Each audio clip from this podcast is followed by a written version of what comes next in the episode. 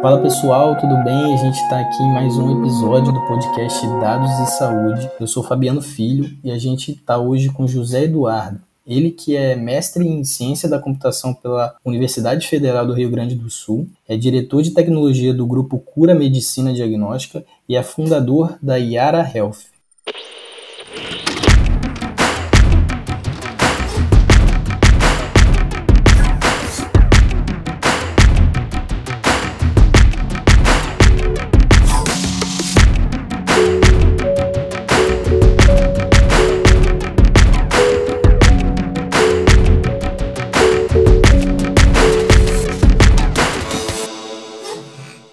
Um prazer enorme para a gente ter você aqui. E para começar, a gente queria trazer um pouco de como foi assim a sua trajetória, né, da ciência da computação até analisar a imagem médica e uma mudança para fundar a Yara Health com inteligência artificial na saúde.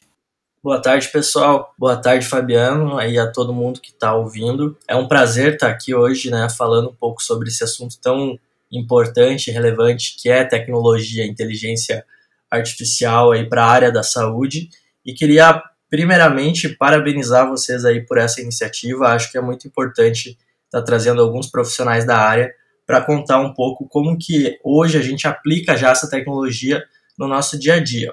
Bom, Fabiano, iniciando aí com com, com a tua pergunta, né? Uh, como que eu, que eu acabei trabalhando com inteligência artificial e posteriormente fundando a Yara. Uh, eu sou formado, então, em computação Fiz ciência da computação pela Universidade Federal da Fronteira Sul, em Chapecó. E já no segundo ano da universidade, eu tive a oportunidade de trabalhar num projeto de inovação tecnológica. Uma oportunidade que é até é um pouco rara de acontecer ainda na academia, mas que uh, já no início da universidade eu tive contato com o mundo médico, né, com alguns problemas da medicina. Era um projeto uh, no qual o objetivo a gente tinha que desenvolver um aplicativo para que o médico pudesse visualizar imagens médicas uh, em dispositivos móveis, né? Na época era o, o auge dos smartphones, então e não tinha um, uma maneira prática do médico poder ver um exame de tomografia ou ressonância magnética utilizando o seu celular. Então eu entrei nesse projeto ainda no segundo ano de graduação para desenvolver esse aplicativo e de lá, né, de, em 2013 até hoje, eu não parei ainda de trabalhar na área aí de, de imagens médicas e na medicina diagnóstica. Logo após esse projeto, eu segui para o meu mestrado em computação, na qual eu fui para Porto Alegre, então, fazer um mestrado na, na Universidade eh, Federal do Rio Grande do Sul e seguir nessa linha de imagens médicas, né, trabalhando em computação com visualização de imagens médicas. A empresa que me deu a oportunidade de trabalhar nesse projeto de inovação tecnológica, ela se chama Animat. É uma empresa de Santa Maria, que hoje em dia também tem filial aqui uh, em, Florianópolis, da onde que eu estou falando. Uh, e a Animat tinha um cliente muito grande né, de, de PACS, que é o tipo de software que ela desenvolve, que é o software para visualização e armazenamento de imagens médicas lá em Porto Alegre, que é a Medvia, uma, uma teleradiologia.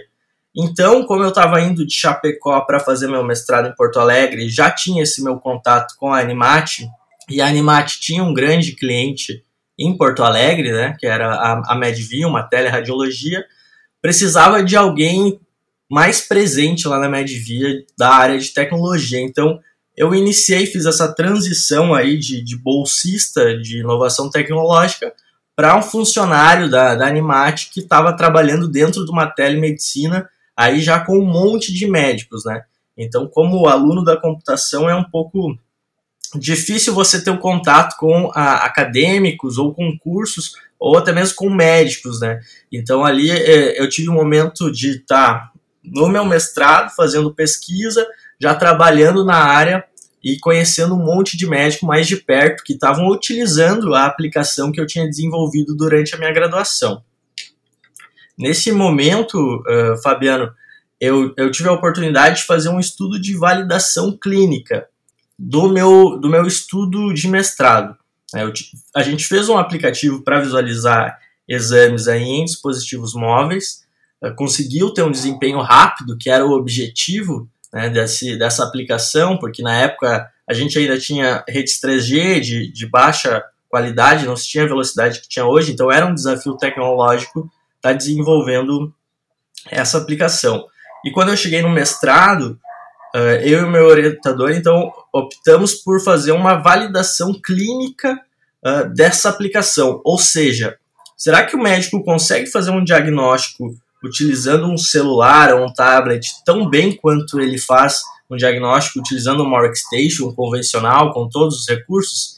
Então esse foi o meu, meu trabalho aí de mestrado, né, inicialmente fazendo essa validação clínica com os médicos da Medvia, que era a teleradiologia aonde eu trabalhava. Então, ter esse contato academia e mercado de trabalho uh, foi muito bom para a minha pesquisa e para os trabalhos que a gente desenvolveu. Posteriormente, ainda no meu mestrado, eu comecei a trabalhar com uma tecnologia que estava na moda, né? Que era, uh, na época, a realidade virtual. Aí, o, o Facebook tinha comprado a, a, a empresa do Oculus Rift, né? E, e tinha lançado um novo produto então a gente desenvolveu uma aplicação para o médico radiologista visualizar exames volumétricos, né, tomografias em, em 3D, poder ver um exame em, em 3D utilizando uma tecnologia de realidade virtual. Também aplicamos um estudo clínico né, com médicos tentando identificar fraturas em tomografias, em volumes de tomografia. Foi bem interessante esse trabalho. Porém, a tecnologia de realidade virtual, Fabiano, por ser uma tecnologia que depende muito de hardware, acabou uh, decepcionando um pouco, né? Ela teve o seu hype, assim, que todo mundo achou que ela ia voltar com força e ter um monte de aplicação, mas ela acabou não, não tendo tantos softwares desenvolvidos quanto a gente imaginava e ficou um pouco longe ainda do médico radiologista utilizar alguma interface de realidade virtual no seu dia a dia. Então, nesse momento que eu já estava no, no mercado, já conhecia um pouco o mercado da radiologia, né, o, o Thiago Júlio, inclusive, que foi um dos convidados aqui esses dias, me convidou para apresentar na JPR, que é a maior, maior congresso né, de, de radiologia aqui do Brasil, esse meu trabalho sobre uh, visualização de imagens médicas em realidade virtual. E aí eu entrei uh, né, nesse mundo de tecnologia para radiologia de vez, onde não se tem tantos profissionais da computação, né? existe uma escassez de profissionais da computação. E logo em seguida, no segundo ano de JPR, Fabiano, a gente se deparou com um cenário meio que, meio que diferente, né? Lá na JPR. Todo mundo estava falando de uma tal de inteligência artificial que iria substituir o trabalho do médico, que a gente não ia mais ter médico radiologista, estava todo mundo assustado né, com, com esse novo cenário, o, os palestrantes, pesquisadores, né, vindo dos Estados Unidos, batendo muito forte nesse tema. Eu lembro em especial de uma aula do, do Felipe Kitamura, que é um, um dos radiologistas aí, referência em inteligência artificial aqui no Brasil, uh, que ele estava falando sobre os conceitos, sobre as tecnologias, falando sobre deep learning mais especificamente, e eu estava assistindo aquela aula junto com vários colegas, colegas médicos e da, da computação, e pensei, poxa, como que um médico radiologista sabe mais de inteligência artificial do que eu, que acabei de sair do mestrado, né, que até então não tinha contato com essa tecnologia. Daí em, diante foi onde surgiu né, essa ideia de trabalhar com IA né, na, na área da, da saúde na área da radiologia. Então, desde cedo eu tive um contato com imagens médicas, mas quando eu entrei no mercado, e vi que tinha uma tecnologia nova que estava assustando todo mundo, uh, eu vi que eu tinha que aprender sobre ela, porque até então uh, as técnicas mais recentes de inteligência artificial, de deep learning, elas não são, uh, né, elas não são ensinadas ainda na graduação, nem mesmo no mestrado. Então eu tive que ir atrás e encontrei aí outros colegas, tanto da, tanto da computação quanto dos médicos, também interessados, para a gente estudar, e aí surgiu o projeto da Yara com o objetivo da Yara, né, até se você pegar a sigla, Yara é inteligência artificial para radiologia, a gente queria desenvolver algum tipo de software de inteligência artificial para radiologia. No início a gente pensava em trabalhar um pouco com imagens, porque era o, o hype, né? Todo mundo estava falando de imagens. Pô, será que o, o computador vai fazer o diagnóstico melhor que o médico? A gente precisa participar disso. Então a gente trabalhou um pouco com imagem, desenvolveu alguns projetos com imagens, participou de alguns desafios do RSNA, eh, foi, foi, foi premiado em desafios do Kaggle, fez coisas bacanas de imagem, mas bem, bem, bem, bem do início, né, uh, Fabiano, a gente tinha um viés de fazer uma startup com, com também olhar financeiro. Então, não fazer só um projeto por fazer sem ter um, um ROI, sem ter uma ideia de retorno de investimento, sem ter uma ideia de crescimento. E o mercado de inteligência artificial para imagens médicas, ele estava muito incerto. A gente não sabia direito para que lado uh, iria ir, como que a gente ia vender um algoritmo, quem queria pagar, como que isso ia ser validado, se ia ter que ter Anvisa, tudo isso ainda estava muito incerto. E existia um problema em aberto dentro da radiologia, que tinha um mercado bem claro, que tinham poucas opções de ferramentas, que tinha demanda, mercado, e que utilizava inteligência artificial, que era o reconhecimento de voz, né, que os médicos utilizam para a transcrição dos, dos laudos. Então, a gente, né, no começo, sem saber tanto sobre áudio, também reconhecimento de voz, se propôs a desenvolver uma ferramenta de, de reconhecimento de voz uh, aí para a Yara. E hoje é o a nosso principal nicho de atuação, nosso principal produto, né? Já tem mais de 100 médicos eh, no Brasil que utilizam a ferramenta da Yara. A gente chegou agora, uh, os primeiros médicos de Portugal também já estão utilizando nossa, nossa solução. Estamos caminhando para três anos já de startup, focados totalmente em reconhecimento de voz. Então, me alonguei um pouco mais aí nessa primeira pergunta, Fabiano, mas para contar um pouco da, da minha história aí de, de cientista da computação, como que eu iniciei nesse mundo de medicina diagnóstica, até chegar à ideia do projeto da Yara e o que a gente está trabalhando hoje em dia. Não, perfeito, José. Muito interessante a sua trajetória, assim, como foi vida ciência da computação, igual você falou, a escassez é realmente muito grande. A gente tem visto cada vez mais médicos radiologistas, né, entrando nessa linha da inteligência artificial. E trazendo um pouco mais para a IAR em si, a gente, você falou aí que vocês fizeram uma pivotagem aí de algo na linha de radiologia para imagem, mas vindo um pouco mais para banco de dados de áudio e hoje em dia, né, que é o principal que você fa que vocês fazem. Como que é lidar com isso assim? Quais são os principais desafios de treinar? A gente sabe que tem uma escassez muito grande também do que tange aos bancos de dados de áudio, né, com rótulo dizendo que talvez isso seria isso, a partir do radiologista.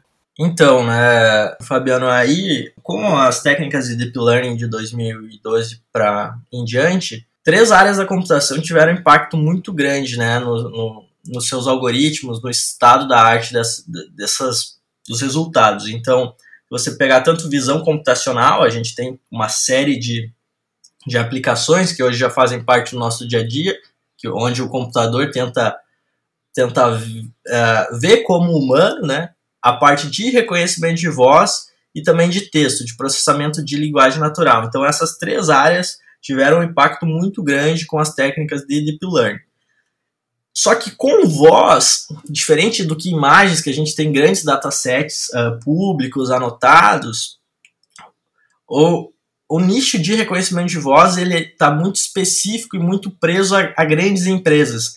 Então hoje, se você for pensar né, em, em, soluções de reconhecimento de voz a nível mundial, aí você tem Google, Amazon, uh, Apple, IBM. Na área da saúde a gente tem a Nuance que domina o mercado. Então são poucas empresas uh, que detêm esse tipo de tecnologia e que detêm esses datasets.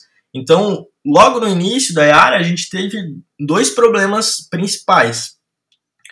Um, que era o, o dataset, que não existia um dataset de, de dados de áudio e texto anotado para radiologia. Então, a gente passou um longo tempo para criar esse dataset, e esse é um trabalho que requer muito do nosso tempo até hoje. E também a, a tecnologia de Deep Learning para reconhecimento de voz, onde a gente teve que fazer um trabalho bem uh, um, um, trabalho bem cientista mesmo, de pegar artigos científicos uh, da Baidu Research, do, do Google, e desenvolver essas técnicas para criar as ferramentas uh, e ter um produto que chegasse até o médico radiologista. Então, fazer esse caminho de tirar de artigos científicos e fazer uma rede neural rodar no computador que o médico usa no dia. Então, é um desafio uh, tecnológico muito grande. A gente trabalha aqui com uma tecnologia de ponta mesmo, sem dependência de, de ferramentas de terceiro. Né? A nossa equipe teve que estudar muito de reconhecimento de voz para de inteligência artificial para voz, para trabalhar com áudio. E o que a gente faz aqui no Brasil hoje é uma tecnologia de ponta que pela primeira vez uma empresa aqui no Brasil se propõe a criar uma engine, um motor de reconhecimento de voz uh, ah, para a área da saúde. Então, assim, tem sido bem desafiador, Fabiano, por ser algo específico de grandes empresas e a gente ter que garimpar lá em artigos e testar, criar bancos de dados, uh, mas tem sido muito uh, também gratificante, porque como, como a gente fala, né, assim, a gente está no estado da arte da tecnologia, a gente está trabalhando com papers que saíram no ano passado. Então é muito gratificante você trabalhar com tecnologia tanto de ponta, assim, conseguir levar isso para o médico que está lá, né, trabalhando às vezes remoto no seu computador, conseguir rodar uma rede neural no próprio computador dele, ter uma transcrição de áudio em tempo real com, com, com acurácia para ele conseguir fazer o laudo tendo o mínimo possível de erro. Então, tem sido bem bacana trabalhar, ver o médico conseguindo fazer mais laudos, né, trabalhar de forma mais rápida uh, e a gente uh, tendo aí um, uma série de ideias para seguir nesse contexto de reconhecimento de voz. Né. Hoje a Yara, por mais que o nome da empresa ainda é Yara Health, mas a gente está cada vez mais focado assim de uma vez só em ficar nesse, nesse mundo de voz, porque existe aí várias aplicações, vários desafios para a gente trabalhar. Muito bacana, assim, essa atuação da Yara junto ao radiologista, assim. É, mas qual a perspectiva que vocês têm para atuar junto à triagem, por exemplo, com pacientes? Né? Você falou que vocês estão cada vez mais com a visão de ampliar né, e trabalhar mais com voz. Quais as aplicações assim ou projetos que vocês já viram na prática que use o paciente como interface de voz? Não, perfeito, uh, Fabiano. Para ser sincero, né, a, a, gente, nós da Yara hoje não temos um foco tão grande em aplicações para pacientes, né, para o cliente final, digamos assim. A gente é, tende a ficar aí no mercado médico, pra, focando no workflow do médico, e não só do médico radiologista, né, mas todo médico que tem que fazer um prontuário, que tem que receitar alguma coisa, uh, a gente pretende ter soluções aí de reconhecimento de voz, né? Para ter uma ideia de uma Yara como uma assistente virtual do médico. Como você tem hoje aí a, a Siri, você tem um, uma assistente virtual para o médico poder tirar dúvidas. Não só trabalhando diretamente na transcrição do áudio, do laudo para texto. Já temos alguns uh, algoritmos aí que a gente tem trabalhado com uh, processamento de linguagem natural para o médico, pra, principalmente para evitar erros médicos, né, erros médicos clássicos na radiologia, como aí erro de lateralidade, informação de contraste errada no laudo, que é clássica também, troca de sexo, e até mesmo você conseguir avaliar a complexidade de um laudo uh, utilizando técnicas de processamento de linguagem natural. Por exemplo, você saber se um, se um laudo foi normal ou alterado e possivelmente ter uma escala de complexidade você poder pagar o médico de acordo com a complexidade de determinado exame. Então, a, o nosso viés hoje, nossos objetivos aí que está no nosso roadmap da empresa para os próximos para o próximo ano é focar realmente no médico, não só o médico radiologista, né, o médico uh, de outras especialidades também, uh, o cirurgião, todo o médico que, que faz, que tem, tem que fazer algum tipo de prontuário, então a gente quer levar a tecnologia de voz, de processamento de linguagem natural para eles, e também não só médicos brasileiros. Nós estamos aí já com uh, o nosso primeiro projeto né, de, de internacionalização da empresa, com médicos de Portugal já, a gente adaptou nossa tecnologia de reconhecimento de voz para o português de Portugal, para os radiologistas de lá, e já temos os primeiros radiologistas de lá utilizando a nossa solução. Então, como o foco, de uma maneira geral, do mercado de voz para o inglês já tem uma série de, de, de, empresas trabalhando, nós estamos de olho aí em todos os idiomas, assim, que às vezes ficam um pouco mais esquecidos por essas principais empresas. Então, né, olhando aí o, português, quem sabe a gente pode ter algum piloto também aqui da, na América do Sul para o espanhol. Então, uh, mais ou menos esse é o nosso roadmap, sem o foco ainda direto no paciente. Nada impede, né, Fabiano, de um dia a gente ter algum tipo de produto, uma Yara assistente virtual do, do, do paciente. A gente já chegou a uh, pensar, né, para você ter em casa uh, uma assistente virtual por voz. E se você for pensar aí, falar alguns exemplos de tecnologia, que, que né, voltadas mais para o paciente, como que a gente chega até o paciente.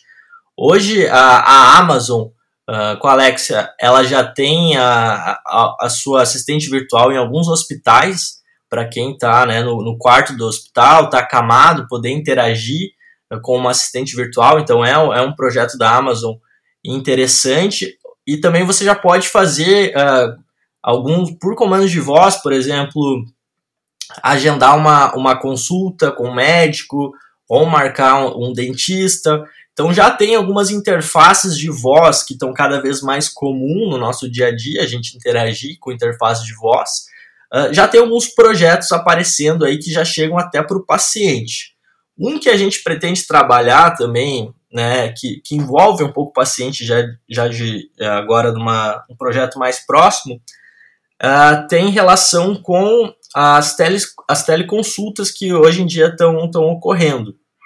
Então, uh, se você pensar, uh, Fabiano, numa, numa teleconsulta, toda a conversa entre médico e paciente ela está sendo gravada, né? Você tem aí um stream de áudio correndo entre médico e paciente e esse dado ele é muito rico. Né? Você pode usar isso para auditar ou até mesmo para agilizar a, a prescrição médica, o prontuário médico. Então, um, um, dos projetos que, que a Nuance, que é uma, uma empresa referência que a gente vê dos Estados Unidos, está fazendo junto com a Microsoft, é colocar dentro do Microsoft Teams, que lá nos Estados Unidos é utilizado para teleconsultas, a ferramenta da Nuance para transcrição de áudio em voz. Então, após uma consulta, uma teleconsulta aí médico-paciente, você tem todo o histórico da conversa do médico, né? O que, que o médico falou? Ah, médico falou tal coisa, paciente falou tal coisa em texto, e isso já agiliza a vida, a vida do médico para colocar essa informação no prontuário e também é um dado muito rico para ser auditado depois e para ser armazenado sem ter que necessariamente ouvir tudo que foi conversado durante a consulta. Então essas são uh, algumas um pouco assim do que, que a gente pensa né, do, do, do mercado. Não temos ainda a ideia de ter algo uh, direto para o paciente, mas a tecnologia de voz sim já está já tá cada vez mais específica para o paciente também, chegando na área médica, principalmente por essas grandes empresas aí, como alguns exemplos de, de projetos que, que eu te comentei. Muito bom esse levantamento, cara. É muito interessante a gente ver um pouco dos projetos que tem e muito melhor ainda ver que você está atuando, querendo ou não, direto ou indiretamente com pacientes, ajudando é, a diminuir os erros médicos, por exemplo, que você falou, isso tudo é muito importante, trazendo uma perspectiva também do profissional da saúde. Mas trazendo um pouco para a sua linha aí da ciência da computação, a sua perspectiva que a gente fala muito pouco aqui, porque a gente traz às vezes muitas pessoas muito mais da área da medicina e saúde, mas na sua linha como CEO da fundador da Iara, como que é perspectiva assim da aplicabilidade de novas tecnologias, né? A gente sabe que vindo da ciência da computação é um desafio, porque querendo ou não as coisas são muito mais rápidas, né? Os processos na tecnologia são muito mais rápidos na saúde às vezes não expõe essa expectativa, né? Qual que foi para você o principal desafio de colocar uma nova tecnologia em hospitais e clínicas e envolver os profissionais e esses profissionais envolverem os pacientes? Então, Fabiano, uh, existem aí um, uma série de desafios. Um dos principais dele é a falta de profissionais capacitados na da computação trabalhando na área da saúde. Hoje, se você pensar, pegar qualquer aluno de, de ciência da computação, né, seja aí um aluno da graduação, do mestrado, do doutorado, o, o sonho dele é, é desenvolver jogos, é trabalhar no Facebook, na Google, na Amazon, Uh, ninguém quer trabalhar no, no, Einstein, no Sírio, na DASA, nessas empresas. Uh, os, as pessoas de computação elas nem conhecem a área da saúde, elas não sabem quais são os problemas da área da saúde, elas não, não se tenham, assim, não veem nada durante a graduação uh, que ligue algum alerta, assim, que, ah, poxa, trabalhar na área da saúde deve ser legal, desenvolver software, criar tecnologia para a área da saúde deve ser legal. Eu uh, tive um, um pouco de, de, sorte de cair nesse projeto de inovação tecnológica ainda na minha graduação, onde eu tive esse contato. Mas o nosso grande desafio hoje aqui na área da saúde é atrair profissionais talentosos para vir trabalhar com a gente. Né? Esses profissionais acabam indo para outras áreas e não sabem o, o, quanto tem de dados, o quanto tem de desafios e problemas em abertos na área da saúde.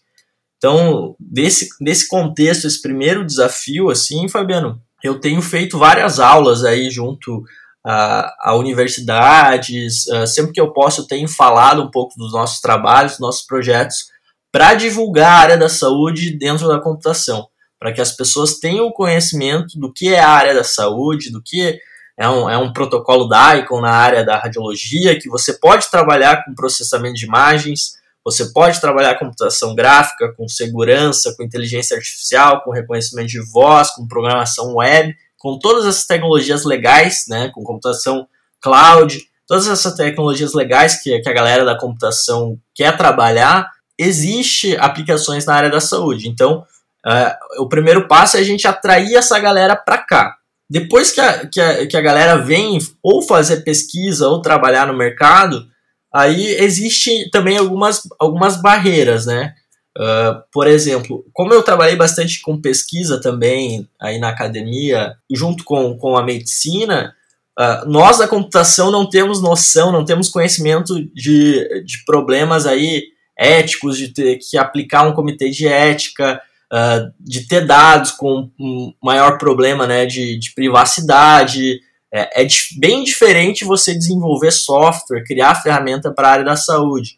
E a gente não tem esse background de formação. Diferente né, da, de acadêmicos, dos profissionais da saúde, que já vem com isso uh, já de base. Né? A gente tem que aprender e às vezes também acaba uh, perdendo um pouco mais de tempo ou sofrendo um pouco mais para lidar com essas questões éticas e de privacidade de informação, tanto na pesquisa aí quanto no mercado.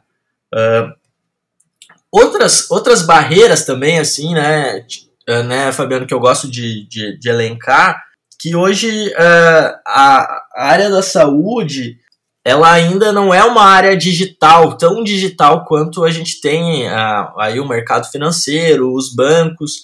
A gente não teve ainda um killer app na área da saúde que chegasse mudando todo o mercado, como a gente pega aí um iFood, um Uber.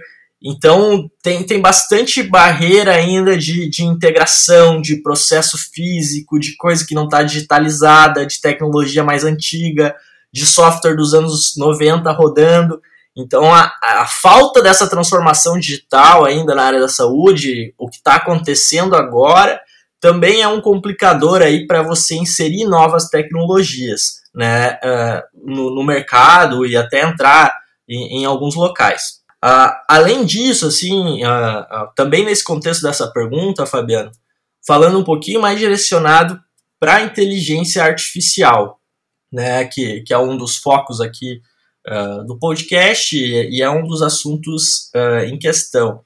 Eu, às vezes, na, nas conversas que, que a gente tem aí com, com o pessoal da área, nós que trabalhamos com inteligência artificial, eu tenho uma visão um pouco pessimista, assim, Fabiano, da inteligência artificial, uh, principalmente focada para imagem, sabe? Porque, e aí é uma barreira que a gente talvez comece a perder um pouquinho de, de credibilidade. Uh, em qual sentido? Que num primeiro momento aí, 2014, 2015, 2016, uh, se teve um hype muito grande, né, de, de deep learning, de dados para a área de imagens, de solução, de soluções que iam chegar já no dia a dia do médico, se falava do médico né, não, não ter mais o emprego, passou todo, por todo esse hype muito tempo.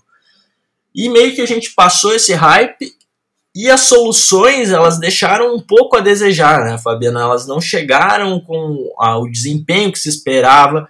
Essa questão de você ter datasets diferentes em regiões diferentes, ter resultados diferentes, acabou um pouco, talvez, perdendo a credibilidade do médico e o ponto de vista também até do interesse Né? Um, um médico que inicialmente ele era estava com muito medo de inteligência artificial e agora ele já talvez não dê mais nem tanta atenção para esses projetos porque o hype foi tão grande, a expectativa foi tão grande e não se veio tudo o que se esperava que, que hoje em dia eu vejo alguns médicos até assim, ah, esse negócio aí não, às vezes não, não funciona, essa tecnologia não, não vai dar certo.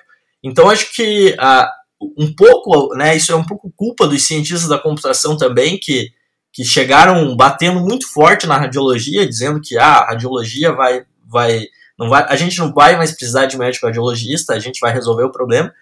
E o que foi que aconteceu que não é bem assim. A gente tem um profissional muito capacitado que estudou vários anos aí para fazer o que ele faz, enquanto os algoritmos de inteligência artificial estão fazendo tarefas de, de crianças aí de 3, 4 anos, como identificar coisas né, no, no mundo natural. Então essa questão de, de hype, credibilidade, desacreditar um pouco, talvez pode ser um empecilho para a entrada de algumas tecnologias.